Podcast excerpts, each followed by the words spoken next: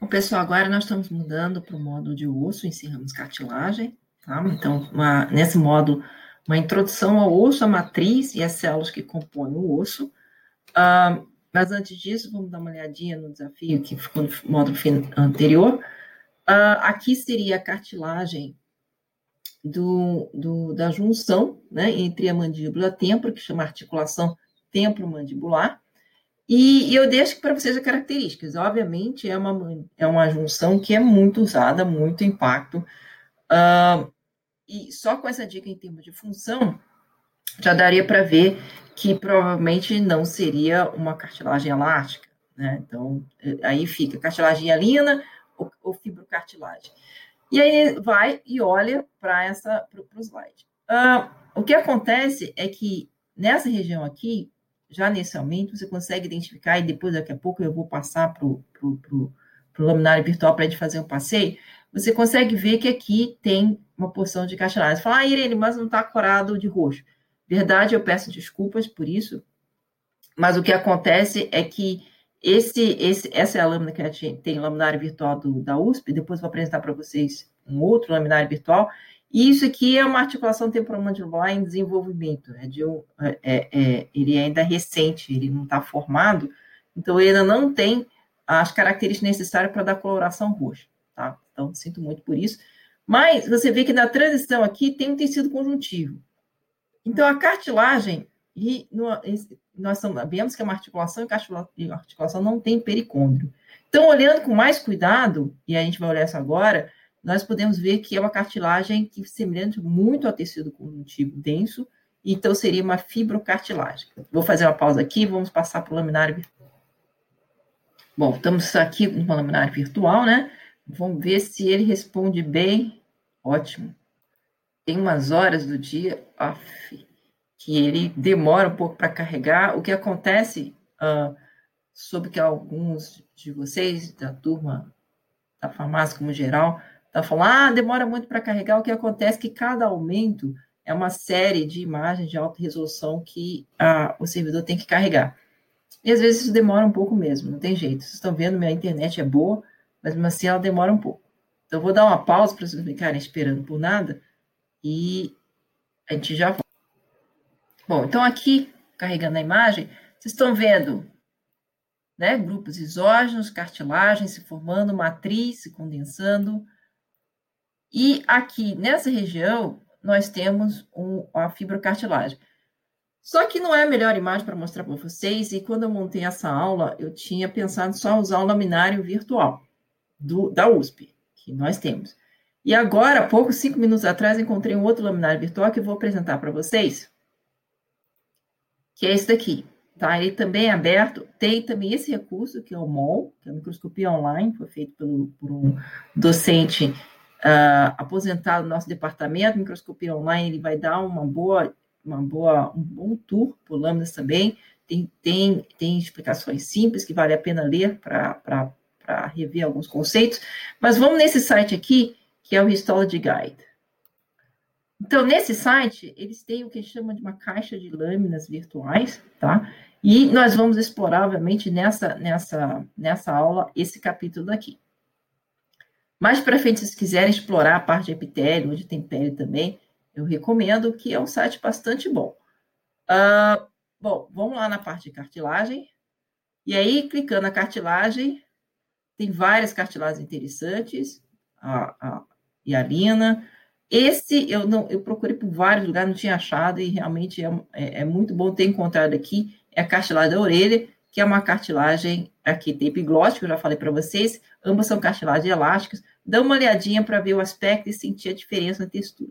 Então, aqui nós temos a fibrocartilagem do disco intervertebral, como eu tinha dito para vocês.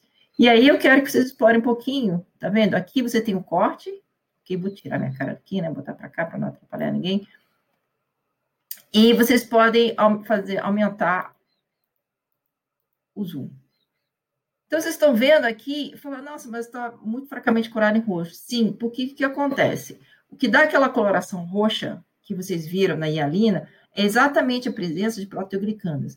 No caso da fibrocartilagem, o que acontece? Ela é muito mais enriquecida em quê? Em colágeno, certo? E o colágeno, ele não é tão hidratado, ele tem função de aumentar a, a, a, a resistência à tração, e, portanto, não vai ter afinidade tanto pelo corante hematoxilina e eosina, ficar muito ruim, mas assim tá meio roxinho, tá melhor do que aquele outro corte que a gente tem no, no, no laminário da USP.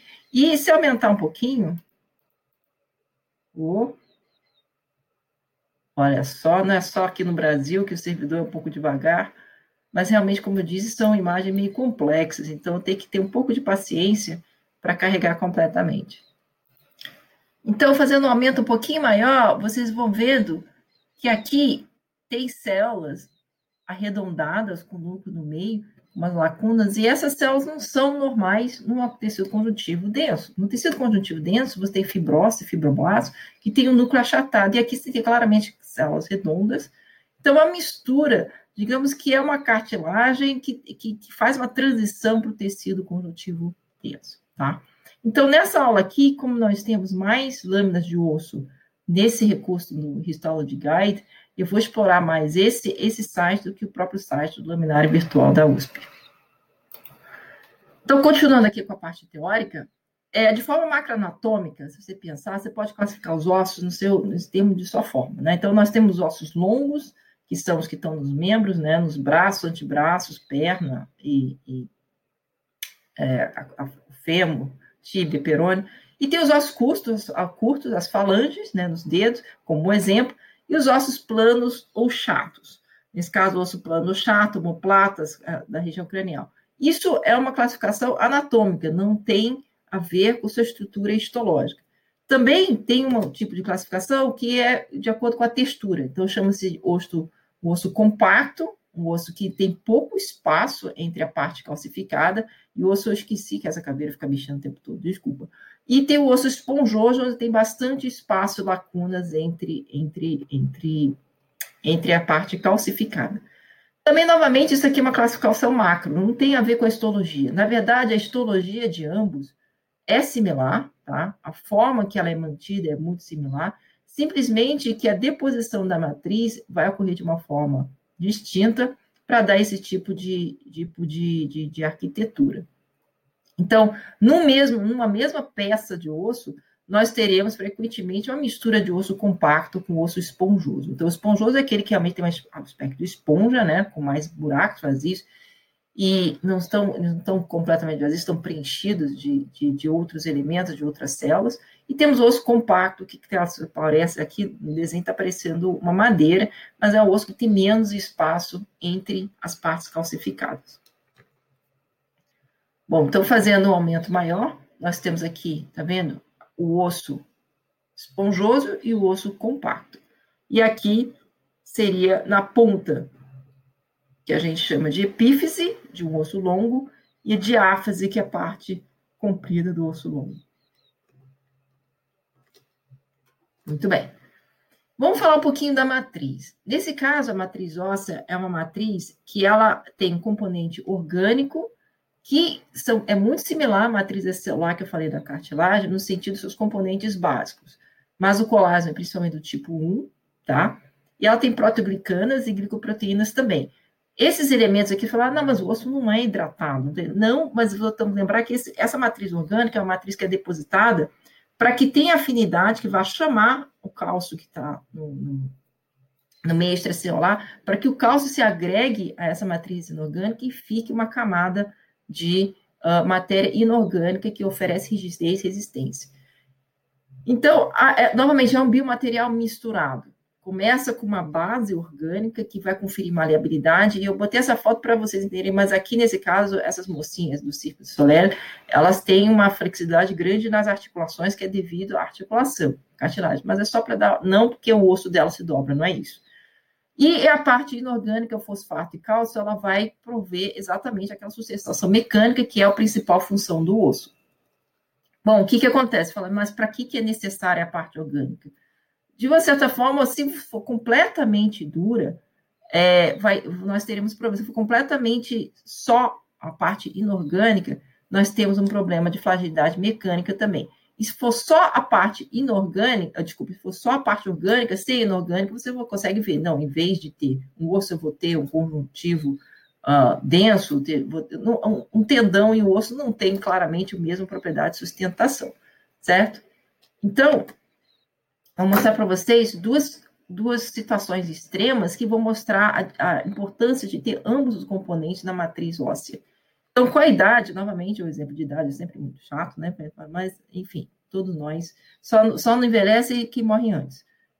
Ai, gente, desculpa, é super, super chato falar isso nessa, nessa época, mas Exatamente, todo mundo envelhece, isso que eu queria dizer. Bom, então o que, que acontece? Aqui eles fizeram uma medida indireta de rigidez né, do colágeno, e você vê que com a idade, então, além de, nas articulações, reduzir a quantidade de, né, de, de, de, de, de cartilagem, também o colágeno da pessoa mais idosa vai ser mais rígida, tá? E aí o que, que acontece? Nós todos sabemos que os membros mais idosos da família, eles vão ter ossos mais frágeis, não são só articulações. Ah, vão achar, ah, a vovó caiu, quebrou a bacia, etc. é uma coisa muito comum. Por quê? Porque o osso fica mais quebradiço, ele fica mais frágil. Falar, ah, problema de calcificação, também. Mas o que acontece é que o colágeno, imagine que você tem um impacto, você tem um pouco de elasticidade do material, isso te ajuda a resistir ao impacto. Se essa elasticidade vai embora, ela quebra como se fosse uma porcelana. Então, é, é uma questão de porcelana madeira já tem um pouquinho mais, porcelana e madeira. Você jogar a madeira no chão, ela não quebra porque ela tem uma certa elasticidade, ela não tão quebradiça. Por outro lado, porcelana é completamente feita de material quebradiço, caiu no chão, quebrou, certo? Essa... E aqui, fala, bom, o que, que acontece ficar, isso aqui é só para você, o que, que acontece o osso ficar sem cálcio? Então, é um procedimento que a gente usa no laboratório, chama decalcificação. Então, jogou numa solução de decalcificante, fica de molho algum tempo, E vocês conseguem ver que o osso ficou completamente flexível. Vamos voltar aqui. Olha. Dobrou completamente. E no final da demonstração, ele até faz um nó no osso. Então, quando o osso fica sem cálcio, o que, que acontece? Sem cálcio e fosfato, ele fica só com a matéria orgânica. Matéria orgânica manteve a forma, né? mas aí completamente virou, né? Um, um, virou homem elástico, não tem mais, não tem mais nenhuma estrutura. Então, não tem como não ter esses ambos componentes na matriz. Tá? Então, quais são as células do osso que ajudam a manter a estrutura do osso? E aí, novamente, eu vou apresentar para vocês o conceito de que, apesar de ser um, um tecido que é muito rígido, ele não é um tecido estático. Ele está sendo remodelado o tempo todo, assim como a cartilagem, está sendo reformado o tempo todo. Então, aqui eu gosto desse cartão porque mostra os três tipos celulares de uma forma lúdica que vocês conseguem entender. Nós teremos aqui o que vai remover. Pense como se estivesse morando num condomínio que você tem que fazer reforma. Então, esse que vai remover as partes antigas é o osteoclasto, tá? Ele é de maneagem completamente diferente, ele é completamente, ele é multinucleado é, e tem a função de degradar o osso mesmo. E aqui, construindo o osso novo, o osteoblasto. Novamente, ósteo é o osso, blasto de né, jovem ou de embrião. Então, uma célula jovem que secreta bastante matriz, assim como a, o, o condrócito, o condroblasto. Condroblasto e osteoblasto têm as características em comum de que secretam muita matriz. São matrizes de propriedade diferentes, mas isso é o que faz com que eles chamam de blasto. E aqui nós temos o, uma célula que está rodeada pela matriz, exatamente como o condrócito, o osteócito está tá, ele tá mais em repouso, tá? Aqui, tadinho, está mostrando como se ele tivesse parado mas ele faz uma manutenção, pequena manutenção no lugar dele. Então, esses três, esses três, essas três células vão ser encontradas no tecido ósseo, e a atividade equilibrada do osteoclasto e do osteoblasto faz com que o osso seja renovado constantemente e a sua estrutura seja mantida. Quando há um desequilíbrio, a gente vai falar isso no próximo módulo, quando há um desequilíbrio, aí nós temos os problemas de as, as patologias envolvidas no osso. Então, vamos dar uma olhadinha na histologia, como se parece, o osteoblasto, nossa, nossa célula construtora. Eles vão sintetizar a parte orgânica, cuja composição vai ter afinidade pela parte inorgânica e vai fazer com que essa parte inorgânica precipite. Elas concentram principalmente na superfície óssea, porque é onde tem menos matriz, então ela não está presa pela matriz que ela está secretando. À medida que ela vai ser presa, vai sendo presa pela própria matriz, não precisa ser uma matriz totalmente pronta ainda, mas toda essa parte orgânica já depositada, ela tendo um, é, rodeada pela sua própria matriz, ela fica então dentro daquela, daquele, daquela lacuna e vai, vai reduzir sua atividade secretória, porque já fez o que precisava fazer, e vira, então, um osteócito. Tá? O osteócito, então, ele vai estar mais profundo dentro do tecido, então, os osteoblastos vão estar na superfície e os osteócitos vão estar mais profundamente. E aqui vocês já estão vendo células enormes, você fala, nossa, isso é uma célula, você vê que tem vários núcleos, isso são os osteoclastos. Os osteoclastos também vão atuar na superfície. Então, na superfície de vários locais, é, cavidades que existem no, no, no, no osso, vocês vão ver ao mesmo tempo, você falando, nossa, mas destrói e constrói ao mesmo tempo? Sim, e daqui a pouco eu vou mostrar um vídeo para vocês, para vocês entenderem como esse equilíbrio fica, tá? Então, aqui, o osteócito, ele está já mais em repouso, tem uma reduzida atividade secretória. E aqui, como eu disse, tem o osteoclasto, ele é multinucleado, tá? E ele vai secretar enzimas que vai, vai desmineralizar e vai também é, é, remover aquela, aquele, aquele, aquela matriz antiga. Aí você fala, nossa, mas que né, desperdício de energia, por que, que ficar fazendo? Já construiu, já está pronto, não mexe mais. O que acontece com o constante uso, tá, aparecem microfissuras no, no osso. E esses têm que ser reparados. Então, melhor está sempre renovando, o, o, colágeno pode ressecar, como vocês viram né, na, na idade. Então, Para manter a qualidade de um biomaterial, é necessário uma manutenção constante. Tá? Então, nós vamos ver aqui, a, vamos ver agora em detalhes, cada uma das estruturas histológicas que compõem o osso. Eu prefiro essa parte aqui, que eu acho que é uma imagem por cima é mais fácil. Então, logo na parte externa, circundando o osso, o osso, você vai ter na região, na mesma forma, pericôndrio, periósteo, né? Tá na circunferência, vai ter fibras de colágeno, também vai ter células progenitoras, assim como o pericôndrio tinha células progenitoras que vão popular a cartilagem, o periósteo também o tem. Endósteo, parte interna do osso, então no osso longo você vai ter principalmente, geralmente, uma cavidade interna, é uma camada fina de tecido conjuntivo também, tá? E também pode prover percussores, ok? Então, fora e dentro está envolvido tecido conjuntivo, fibras de colágeno, certo? Se a gente der uma olhadinha aqui, nesse, nessa imagem, esse é o osso compacto, aqui está preenchido, você vê que tem poucos espaços, então não é um osso esponjoso, isso aqui é o corte de uma, de uma, de uma diáfase bem no meio da parte, na cintura de um osso longo, e aqui você vê que está preenchido de células do sangue. Então, aqui, se você for procurar, você vai encontrar o endósteo aqui e o periósteo aqui do lado de fora. Periósteo, osso compacto, medula, medula sanguínea, né? Endósteo, é, tudo isso. Esse vídeo aqui também é muito legal, dei uma acelerada para vocês verem a composição. Esse aqui é um, é um, como que você, ó, porque o corte, né, está, lógica estático, estão vendo aqui o osso compacto, aqui o osso esponjoso, não vai mostrar, então, isso aqui, essas, essas, esses esses emaranhados são chamados de trabéculas. Também é osso, mas você vê que o espaço é maior. Então, e essas unidades aqui são chamadas de ósteons. Tá? Aqui no meio do ósteon é onde vai percorrer também o, vai percorrer a parte de inervação e irrigação do, do osso. Então, imaginando que ele é um tecido conjuntivo muito denso, é calcificado, a difusão de metabólitos e de nutrientes é lenta, é devagar, né? Ela vai meio uh, como se fosse, se você tivesse uma parede que tivesse um pouco de infiltração, vai devagar, etc tal, choveu, aí choveu de novo, aí no terceiro dia tem um pouquinho de molhado na outra parede, porque está infiltrando. É mais ou menos esse mecanismo. Então, também explica por que, que o metabolismo dos osteócitos é reduzido.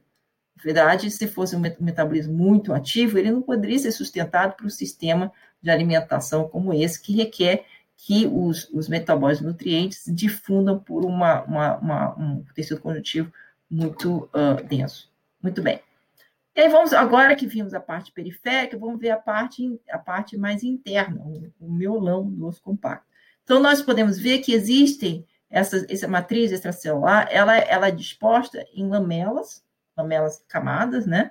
Circunferenciais externas e circunferenciais internas, tá? E aqui no meio você tem esses, esses, esses círculos redondos, que são o sistema de Havas intermediário. Da zona intermediária, e no próximo a gente vai explorar isso um pouquinho mais. Então, aqui fica o desafio, nessa imagem aqui, identifique onde é que está o sistema circunferencial é, e onde está o sistema intermediário nessa imagem de osso.